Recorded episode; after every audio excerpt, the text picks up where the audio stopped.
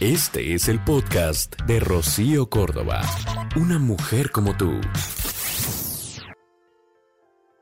Yo creo que sí. Es bastante natural y normal el hecho de sentir miedo, algún temor. Sin embargo, cuando esto se vuelve una constante o algo incontrolable y empieza a afectarnos más de lo normal, es cuando surge, digamos que el conflicto. A ver, este miedo, digamos que es ese sentimiento que pues surge como respuesta a un peligro, a una amenaza. A veces esto es real, a veces es imaginario, es este mecanismo de defensa.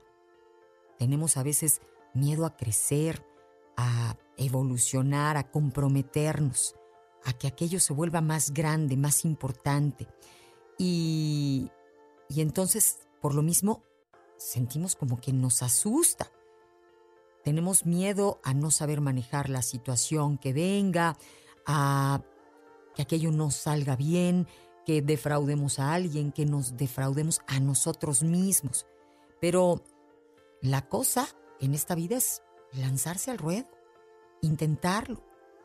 A ver, hay algo que a mí me parece maravilloso y es este discurso que dio alguna vez Nelson Mandela cuando fue presidente electo de Sudáfrica y que me parece divino y que tendremos que recordar constantemente. Mira, dice, nuestro miedo más profundo no es que seamos inadecuados.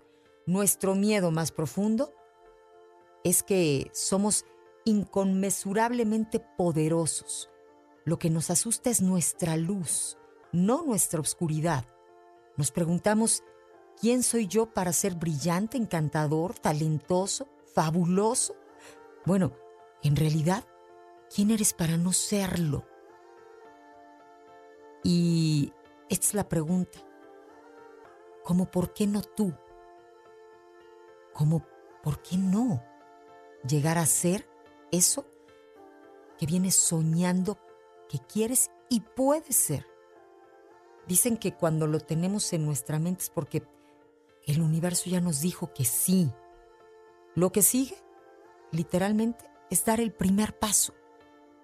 Y cuando veas que diste el primer paso, pues vas a empezar a creer que puedes dar el segundo y aquello se vuelve una cadenita en donde cuando te des cuenta estás más alto de lo que soñaste algún día. Entonces, la cosa es empezar y atreverse. Hay que soltar esta resistencia al cambio, a lo desconocido, ese miedo al crecimiento, a la evolución. Y salir, por supuesto, de la famosa zona conocida, que te mantiene como estancado. Lo voy a decir de la manera más fea, que te mantiene comprometido con tu pequeñez. Hay que lanzarnos con todo y el miedo a veces nuestros propios sueños nos asustan. Los vemos así como muy ambiciosos, como locochones, pero, pero dátela. Empieza con el primer paso, dándote ese voto de confianza. Y no esperes condiciones perfectas. La vida es una aventura en donde, pues en el camino a veces se va improvisando y las cosas van saliendo.